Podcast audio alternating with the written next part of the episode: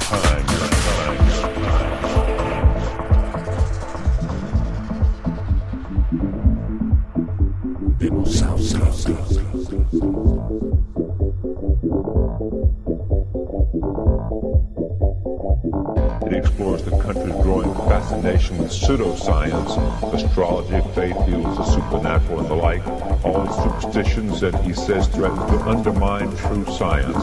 I am pleased to have him here, and I also take note of the fact that he is the David Duncan Professor of Astronomy and Space Sciences and Director of Laboratory Planetary Studies at Cornell University, California of Technology School of.